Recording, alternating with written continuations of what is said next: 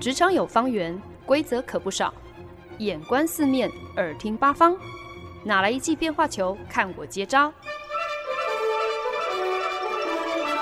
那些老外教我的事，，Honey，Easy Talk Easy Work。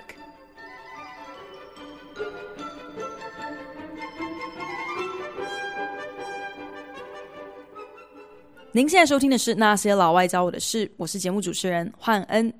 最近几个礼拜呢，在节目当中开了一个突发奇想的新单元，就叫做“科科科”系列。其实呢，就是想要来借此跟大家分享一些跟科学、科技还有科普相关的主题。刚好呢，就是可以结合一些时下跟疫情啊、疫苗啊有关的时事，以及我自己有在关注的一些科技相关的新闻。面对疫情加温，然后进入了第三级警戒，而且竟然还在这个时间点遇上了两次的跳电，真的是好辛苦啊！我特别的佩服家里有小小孩的家长们，除了得要想办法啊、应付忽然之间宣布要在家上班可能带来的各种的不方便。各样的措手不及之余，还得要分出一只眼睛，分出一些心思来顾小孩。所以呢，社群平台上就出现了各路网友分享各种就是让小孩能够在家里放电的奇招哦。比方说，把客厅变成操场，甚至是在地板上贴一些胶带啊，丢一些这个枕头啊。就变成了一个障碍赛跑的竞技场，可以让小孩在操场、客厅操场转个一百圈，伏地挺身啊，四四肢一起在地上爬着前进。那当然呢，也有父母亲花了更多的巧思，设计出各种的小劳作，就是希望可以让小孩不要就是太闲，呃，可以让他们多一点东西，让他们分心，可以让他们稍微。安静个几分钟，这样子父母亲才能够专心的上班，专心的做自己的事情哦。即使我人不在台湾，我真的也还蛮能够体会大家的辛苦的。毕竟你知道，台湾的大家，你们是体会到了，其实世界各地很多人过去差不多一年快半的日常就是这样子。所以我就在想，我不知道对台湾的一些人来讲。他们会不会觉得有点不能够接受？搞不好甚至会觉得，就是因为出现了一些老鼠屎，才会让被世界公认是防疫模范生的台湾落入现在这步田地。特别呢，又在这个时间点，新闻报道的竟是缺电、缺疫苗，还有缺水的坏消息。遇到这种屋漏偏逢连夜雨的情况。好像只要是人，可能就会很本能的有一些酸民心态涌出来哦，心中会有各种的怨气，不吐不快，会想要揪出一个人来究责。毕竟接二连三发生了这么多严重的问题，肯定是哪里出了什么错，当然应该要找一个人出来负责任嘛。为什么会跳电？为什么疫情会出现这么大的破口？为什么隔离天数的标准可以差这么多？为什么到现在还买不到够用的疫苗？为什么会有校正回归这种事？为什么疫情都已经延烧了一年半，现在发生这样的情况，感觉大家还是非常的手忙脚乱、措手不及，好像有很多很多的为什么想要问。可是呢，这些为什么却不尽然都是为了想要解决问题而问的吧？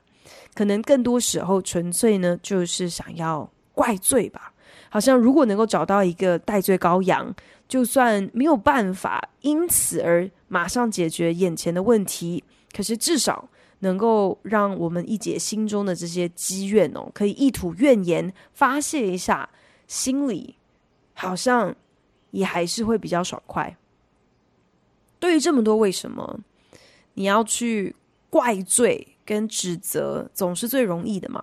所谓事后诸葛，那英文呢就叫做 hindsight is always twenty twenty，意思呢就是事情发生了之后，你再回头看，当然什么东西都看得最清楚。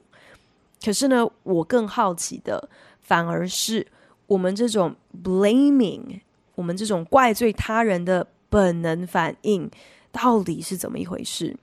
难道只是就是好像推卸责任是大家的本性，只是这样子而已吗？英文呢，有一个说法就叫做 “play the blame game”，意思呢就是怪罪他人，常常变成好像是一场游戏一样。大家呢很擅长、很喜欢互踢皮球，互相指责，没有人愿意承担责任。只是呢，在所有的游戏当中，肯定这是唯一一个每玩必输的游戏吧。我仔细做了下功课之后，发现原来啊，社会心理学其实是有专门在做跟怪罪他人、跟 blame 相关的研究。诶，所以呢，本周的科科科系列就是要跟大家一起来更多了解 blaming 怪罪他人这样的一个反应到底是怎么一回事。我们怪罪他人的理由通常是为什么？怪罪他人又会引发一些什么样子的结果？又到底有没有一个什么样的情况是可以合理的怪罪别人的？搞不好我们更深入了解之后，我们自己也会因此而有所警惕嘛。如果下一次真的又再发生了什么不如意的事情，当自己的计划被打乱，没有能够按照自己的期待进行的时候，我们的第一时间反应不会是想要先找出罪魁，不会是想要先 point the finger，找一个人指着他的鼻子骂。毕竟，不是有一个很老梗的说法是这样讲的：当你用一根手指指向他人时，另外三根都是指向自己哦。在社会心理学当中呢，有所谓的叫做归因理论哦，attribution theory。顾名思义呢，就是会想要针对特定的行为啊，或者是发生的事情，想要归结出一个噪音，企图去解释说为什么有些人会有这样的一个行为表现，为什么有些事会会这样子的发生。我们每天的日常可能毫无意识的，随时随地都在替身边发生的所有事情找 attribution，在找归因哦。如果老师考题范围不要出这么大，那我的考试成绩就不会这么烂了。如果手机没有刚好没电，那我上班就不会迟到，因为我的闹钟就就会响。如果我的小孩没有一直不听话哭闹，我也不会开会开到一半就失控暴走，然后让同事看笑话。其实呢，听到以上这些。举例说明哦，好像可能很明显的就会发现，很多时候呢，我们归因的方式很明显的是带有一些偏见的。更多时候呢，好像我们根本就只是为了找借口，为了自保，为了掩盖自己的疏忽、自己的错误或者是自己的失职而已。可是，如果 attribution 纯粹就只是一个替自己找借口、找台阶下的一个理论的话，那又何必要去研究它呢？原来啊。你我在日常生活当中如何去推断出归因，如何去找出这个 attribution，会很显著的影响我们的心情以及我们和别人的互动。你有没有过这样的一个经验哦？跟朋友分享自己最近发生的事情的时候，会不自觉的加油添醋一一点点，或者是会避重就轻一些细节哦。其实呢，这并不只是单纯的可能。你很臭屁，或者是你很爱面子而已，而是我们有一个认知偏见在作祟哦，会不自觉的在陈述一些事情的时候，可能有一些偶包吧，就是很刻意的会想要去顾及自己在他人心目中的形象。那这种 interpersonal attribution，这种人际关系上的归因是非常常见的。我们希望人家看我们的方式是有呃好感的，是会觉得是正面的。不过呢，归因理论并不是只是拿来哄抬我们自己的形象而已哦，它其实呢也是在形塑我们的一些行为还有想法，帮助呢我们在日常生活当中可以做出一些判断。那不管是正确合理的判断，还是根本就是没有任何根据，纯粹是受偏见影响的错误判断。比方说，之前台湾不是有发生这个葡萄之乱的事情吗？因为有葡萄批发商的家人确诊了，那就进而引发了一个恐慌哦，所以葡萄就大量的被退单这样的一个新闻事件。那这其实呢，可以说是呃预测性的归因哦，predictive attribution，基本上就是因为大家认为葡萄跟确诊患者扯上了边，所以呢，就决定说，那我这阵子还是不要吃葡萄，可能比较好。好像我只要拒买所有的葡萄，就给我自己是多一层的防疫保障哦。那这样子的想法，就是你从归因做出了一个判断，来决定了你未来、你接下来会会采取的行为。归因理论呢，又分成 internal attribution 内部归因，或者是 external attribution 外部归因。那如果是从就是像我这样的一个外行人的理解，两者之间的差别，大概就是当你捅出篓子来的时候呢，你是会归咎于个人因素，还是会怪一些外在的因素？是认定呢，有些事情的发生是因为一些不可抗力的。因素所造成的，还是呢？其实是一些可以靠自己的力量，靠改变自己来做调整的。那归因理论虽然听起来好像有点太学术性哦，可是呢，我觉得其实这套说法拿来解释我们的日常。拿来解释，特别是一些就是超过我们能够控制或是理解的事情，这是天天都在我们每个人生活当中上演的一个一个常态耶。只是我们不知道说有这样子一个学术的用词来形容我们这样的一个行为。那可想而知，我们啊、会如何归因来解释一件事情为什么会发生？这其实都是要看情况而定的。如果是跟自己相关的一个倒霉的事情，比方说我考试考差了，我工作面试落空了，我又再一次的跟升迁机会擦身而过了，那我们往往反而比较容易会将苗头。转上一些外部的因素哦，考试考不好啊，那是老师害的，因为会考的东西老师都没有好好教哦，才不是因为我自己可能呃临时抱佛脚，我复习时间不够，也不是因为我自己粗心大意哦，那没有能够如愿跳槽成功，或者是错失了升迁机会哦，那是主管的问题，他们有眼无珠，他们黑箱作业。他们优先考虑其他那些有靠山、有背景的人，那完全是跟我自己的工作态度啊，或者是我的工作实力是没有关系的。可是相反的，如果今天发生的这些鸟事是发生在别人身上的话，我们第一时间一定会觉得那是对方应该要好好检讨一下。比方说，如果有同事在公司被其他人排挤，那我们可能会觉得，诶，那是因为那个人个性真的太差，他人缘不好，或者是有人可能因为上班途中不小心，也不是不小心，应该就是意外遇上了别人发生的车祸，所以被耽搁到了，然后迟到。那我们可能也就会觉得说，诶，对方是你没有提前做预备嘛？你如果早一点点出门，就不会遇到这种事啦。我们对他人和对自己拿的这种双标，其实这也不是什么前所未闻的事情哦。可是呢，偶尔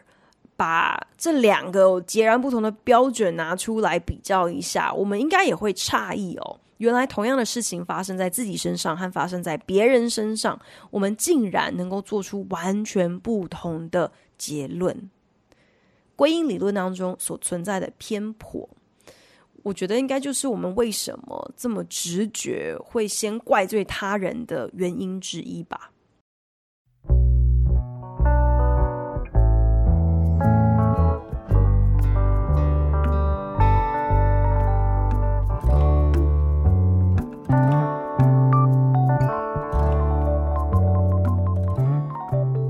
您现在收听的是《那些老外教我的事》，我是节目主持人焕恩。归因理论 attribution 是我们开始理解 blame 怪罪他人是怎么一回事的一个起点哦。那当然也不是所有人在遇到倒霉鸟事的时候，第一时间都会想要怪别人。如果说存在一个 blame 跟 acceptance 怪罪他人或者是接受事实这样的一个光谱的话，那在一个极端呢，就是那种只要什么芝麻绿豆的小事都能够咬定是别人错的人。可是另外一种人呢，在另外一个极端呢，就是什么事情都会往心里去，所有的过错全揽在自己身上，都要怪自己的人。那还有另外一个可能也算是比较极端的，就是啊，因为要怪的人实在太多了，还不如就怪天吧。啊、基本上就是可以把所有不如意的事情都归咎为这是命运使然，是天公不作美，老天爷不公平，是自己太衰了，命不好的结果。以上描述的其实都是 blame game 的一种形态吧。虽然你可能怪罪的对象不太一样，可是总而言之呢，你还是去转移了。啊、可能你自己应该要承担的责任，去推给别人嘛。那所以，我在这边想要跟大家分享，就是我们之所以会忍不住想要去怪谁、怪什么，不啊、不管是呃怪自己、怪别人、怪怪老天不公平，好像总结大概是因为有五个原因。第一呢，怪罪他人其实是一种自我保护的机制哦，也可以说是某种鸵鸟心态吧。当一件事情出错的时候呢，找个借口，不去接受自己应该要承担的责任，这样子面子比较挂得住嘛，自我感觉可以继续保持良好，自尊心更不会受挫。第二，怪罪他人呢，其实呢也是一种主动攻击别人的机制哦。在你遇到冲突的时候，选择先去指控他人，转移焦点。就算呢，你到最后真的能够解决眼前的问题，其实呢，这也是一种伤害大过于帮助的解决之道。这种非常具有破坏性的冲突解决方法，很多时候呢，你根本就是存心想要去伤害别人所采取的一个下下策。第三，其实我们之所以会怪罪他人，或者是应该准确一点的讲法，是会错怪别人，是因为我们其实根本不太擅长准确的归因哦，就像我们刚刚在节目当中有提到的，其实呢，我们有太多的双标还有偏见了。那些我们自以为显而易见的因果关联，很多时候要么是完全没有任何根据，没有逻辑可言；不然呢，就只是我们纯粹只是想要看到我们想看到的东西而已。怪罪他人，根本就只是我们无法完全客观评判任何人事物的一个副作用吧。第四，我们之所以会选择，甚至是宁可怪罪他人，不外乎呢，就是因为这远远要比承担责任来得容易太多了。出事的时候，我先跳出来，先说自己的付出和贡献有多少，这远比坦然承认自己的错误要来的轻松多了。前不久呢，我开始迷上、呃，有一个节目《Hell's Kitchen》地狱厨房。那这个美国行之多年的真人实境厨艺竞赛呢，就是邀请来自美国各地的年轻厨师。那他们呢会被分成红蓝两队，每天晚上呢都必须要在明星主厨、节目主持人 Gordon Ramsay 的餐厅呃进行团体挑战赛。呃，基本上就是看红蓝两队，看谁能够顺利的完成当晚的晚餐服务，当晚的 dinner service。那你如果牛排煮不熟，前菜忘了调味，配菜没有能够配合主菜的进度，所以就必须要全部重做一遍。这些错误呢，全部都会影响你出餐顺序，还有你的速度。那如果你因为出餐太慢了，或者是因为你太过笨手笨脚，然后就被 Gordon Ramsay 被主厨轰出厨房，而无法顺利完成晚餐服务的那一队呢，就必须要全队讨论，提出两个要面临淘汰的人选。这个环节呢，往往呢就是这个实境节目当中最火爆、最戏剧化、最精彩的桥段哦。因为呢，就前几分钟还是命运共同体的这些参赛选手们，下一秒钟就开始互揭疮疤哦，把每一个人。每一个失误都拿出来放大检讨，什么你在厨房好像放空也会被拿出来说话，你呃没有煮熟多少个牛排、猪排被退货也会被拿出来检讨哦。然后呢，嗯，被拱出来的那个人当然也不能够示弱，也必须要开始数点自己的贡献之外，更不能手软，要找另外一个替死鬼捅他他一刀嘛。那很多的这个参赛选手呢，应该是认定，如果今天在节目上他们不够歌喉，不懂得优先自保，不踩着别人的尸首往上爬，他们是不可能成为最终的赢家的。我觉得最无奈的就是，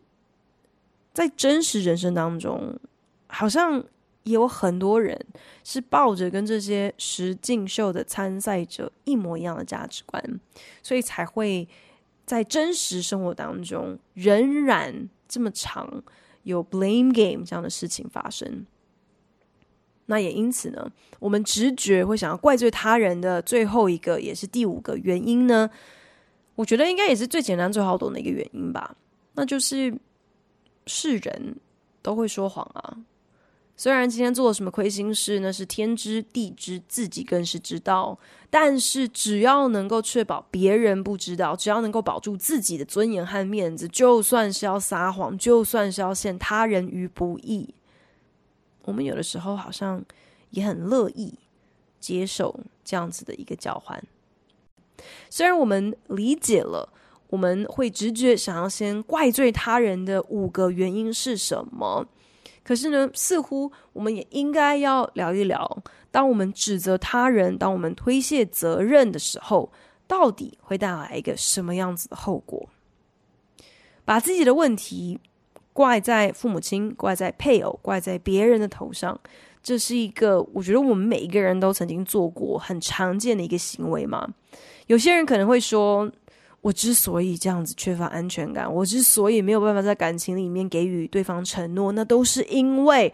我的父母亲他不够爱我，在我童年的时候没有好好的照顾我，不要我，抛弃我。或者是我之所以会情绪失控，对自己的配偶或者是对自己的家人动手动脚，那是因为他们说了什么样子啊、恶劣的话，激怒了我。或者是如果前面的车不要那么龟速前进，我也不会愤而超车，然后就发生了车祸。其实怪罪他人不仅是一个很负面的一个逃避的自欺欺人的行为，对于我们的情绪管理。也是有非常不好的影响的，啊、怎么说呢？每当我们认定一切都是别人的错的时候，其实这其实呢是在助长我们自己的一个被害人心理哦。因为你在这个过程当中，你等于是在自我否定属于自己的主权，好像发生在自己身上的事情全都是别人说了算，你无能为力。我们以为推卸责任是在自保。可是更多时候呢，我们根本是在赋权给别人，反而是让自己会感觉到更渺小、更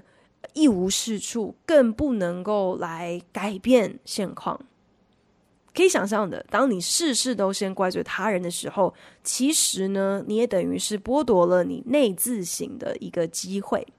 那虽然自我反省从来呢就不是一个很容易的事情哦。可是，在反省自己的行为还有选择所带来的后果的同时，其实呢，你也是更多的来认识自己，更多的给自己一个和自己连接的机会嘛。除此之外呢，怪罪他人，完全就是一个一竿子打翻一整船人的行为。那有的时候呢，我们纯粹是出于自保嘛，所以会想要随便找一个代罪羔羊，推卸掉我们的责任也就算了。可是呢，在这个过程当中，往往我们根本没有心思去注意到自己是不是其实是以偏概全，嗯，把自己的怒气跟怨怼全部投射到一个群体、一群人当中，把他们都视为是一体的哦。比方说，其实现在新冠肺炎下，在很多欧美国家都传出了呃排华的歧视行为，就是一个最好的范例嘛。在这么严重的全球传染疫情之下，大家肯定是想要找一个出气包，啊、可以替这样子的一个情况，这样子的一个传染疫情，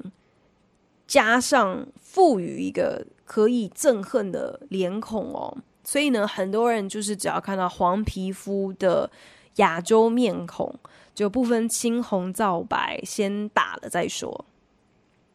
或许怪罪这样子的一个行为，其实最为严重的后果呢，就是憎恨生憎恨，你怪罪也会生怪罪哦。就好像 Hell's Kitchen 这个实境秀一样，一旦有参赛选手被自己的组员拱出来做淘汰人选，他肯定是会记在心里的呀。如果有机会让他活过这一轮淘汰赛，下一次他逮到的机会，当然要还以颜色，当然也要背后来捅那个出卖他的那个人一刀。对自己来讲，怪罪他人呢，一旦成为你的一个内建反应，你也会越来越习惯去 blame，这个频率一定就会增加，然后这就会成为一个无止境的恶性循环。聊了这么多跟 blame 还有 attribution 相关的话题，那到底有什么样子应用的价值呢？那些跟政策、跟疫情，还有跟能源供应有关的事情，不是我的专业哦，所以我肯定也讲不出什么有价值的观点。可是，在职场上，blame and attribution，这绝对是一个所有人都很常会遇到的一个挑战。当你遇到了一个成事不足败事有余的猪队友的时候，当你遇上了一个没有实力却老是想要跟下属抢功劳的主管的时候，遇到这样的情况，是不是总算可以堂堂正正的 assign blame，可以怪罪他人了呢？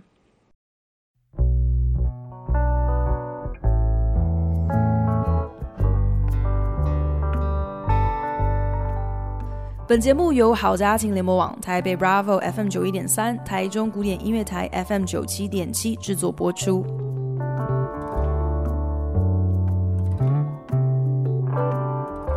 你公司新进来的实习生，同样的错误，在一个礼拜之内，已经一连发生了三次。你家的小朋友趁着你上厕所的空档，大闹厨房，把所有的垃圾桶全部都翻出来倒在地上。遇到这样的事情，第一时间每个人的直觉肯定就是要把这个实习生、把这个小朋友臭骂一顿，把所有发生的这些不好的事情。怪在他们头上，有人出错了，你点出错误，并且指出应该要来为这个错误认错、弥补、负责的人。作为一个主管，这个顺序听起来好像没什么大碍，但是这只是听起来而已。我老爸老妈从小对我们的管教很严格，所以家法伺候呢，这可以说是小时候的生活常态哦。做错事情接受处罚，这好像还蛮天经地义的嘛。但是真正让我们乖乖认命就范、接受处罚的关键，并不是因为我们是小朋友无能为力，只好屈服在父母亲的淫威之下也，而是因为呢。爸爸妈妈总是把丑话说在先，已经事先就跟我们约法三章了。家里定了什么样子的规矩，那坏了这些规矩又会有什么样子的后果？虽然这样讲起来，好像这不过就是一个管教小孩的方法嘛，可是呢，某种程度上呢，也是完全可以应用在职场上的。每个人的职责还有分内的事情有哪一些？公司对于员工的行为表现有什么样子的期待还有要求？你事先把这些标准、这些游戏规则清清楚楚的定好了，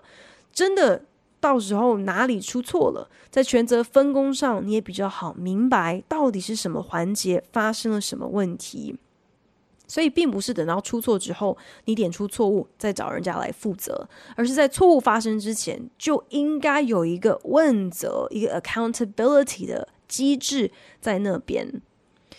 所以，如果说这些对员工有所要求的基本规范从一开始就不存在的话，那么当错误发生的时候，真正需要怪罪的对象、需要承担责任的人，除了主管之外，没有别人。其实，就算换回育儿的比喻，好像也就更清楚了。比方说，你出外用餐，如果刚好遇到了隔壁桌坐了一家带着小朋友的客人，那这个小朋友他不受控制，绕着整间餐厅到处乱跑，还会大声哭闹，钻到桌子底下，甚至会乱丢桌上的餐具，影响到整间餐厅用餐的客人。看在这些客人眼中，心里头想的。不是怪那个孩子耶，而是会觉得这个小朋友的父母亲到底在干嘛？孩子有没有家教？出门在外有没有守规矩？这是父母亲的责任。同理可推喽。公司员工知不知道自己的分内职责是什么？是不是能够有好的绩效、好的表现？作为主管，自然也应该要负起责任。这个责任呢，有的时候也是有可能包括要直接指点员工不足的地方。英文呢，有另外一句谚语，就叫做 “If you want to make an omelet, you're gonna break some eggs.” 你如果要做蛋饼的话，你当然得要打破几颗蛋的吧？意思就是你要有所舍得，才能够有所拥有嘛。遇到不给力的员工的时候，作为主管，你当然有义务需要点出员工失职的地方喽。但是，这不应该是一个很轻率的决定，是应该要有一些前提的。首先，作为主管的，应该要先自我检讨，在这件事情上头，是不是有任何自己也应该要连坐、共同承担的责任呢？再来，这个错误它到底有没有那么严重？是不是真的有这个必要，需要直接点名这个员工？除此之外，整件事情难道就责的对象就只有他一个人而已吗？今天如果真的点名了这个员工，点出了他的过错，那对于部门、对于组内以及对于这个员工长远下来，又会造成什么样子的负面影响？这些全部都是应该要谨慎考量之后，才来决定是不是真的。应该要 assign blame 给这个下属。总归一句话，遇到不顺心、不爽快的鸟事的时候，要出一张嘴，要伸出一根手指头来怪罪他人，这都是一秒钟就可以搞定、再容易不过的事情。但是 blaming others is easy，你怪罪他人多容易呀，只是怪罪的结果。却可能超过你的想象哦，不管是对你还是对别人来讲，其实都是可能造成很大的负面影响的。